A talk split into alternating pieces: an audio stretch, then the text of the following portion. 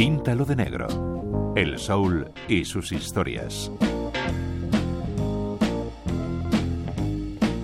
Vocalista neoyorquina formada en el jazz y el blues, Marlena Shaw nació en 1942 en New Rochelle, Nueva York, y acaba de morir el 19 de enero de 2024.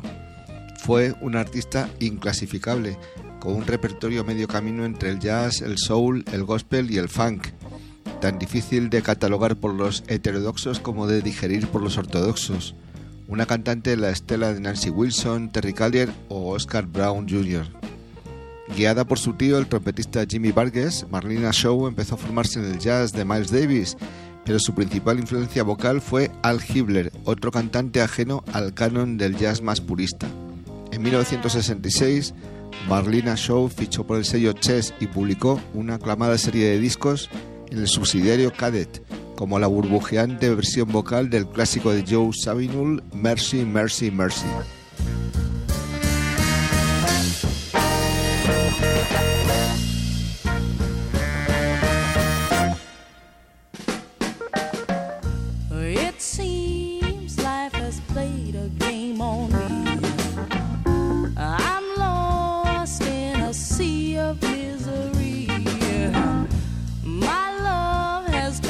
a back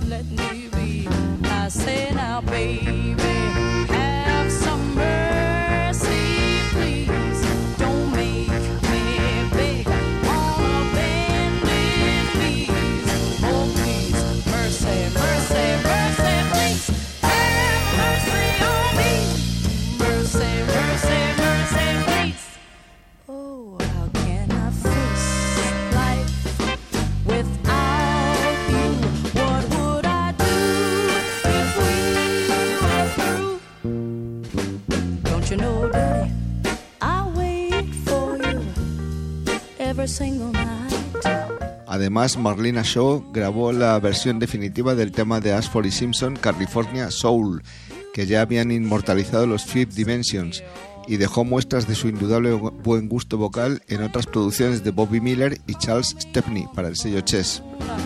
Después de pasar unos años en Chicago, fue reclutada como vocalista por la orquesta de Count Basie y en 1972 se convirtió en la primera cantante femenina fichada por la discográfica Blue Note.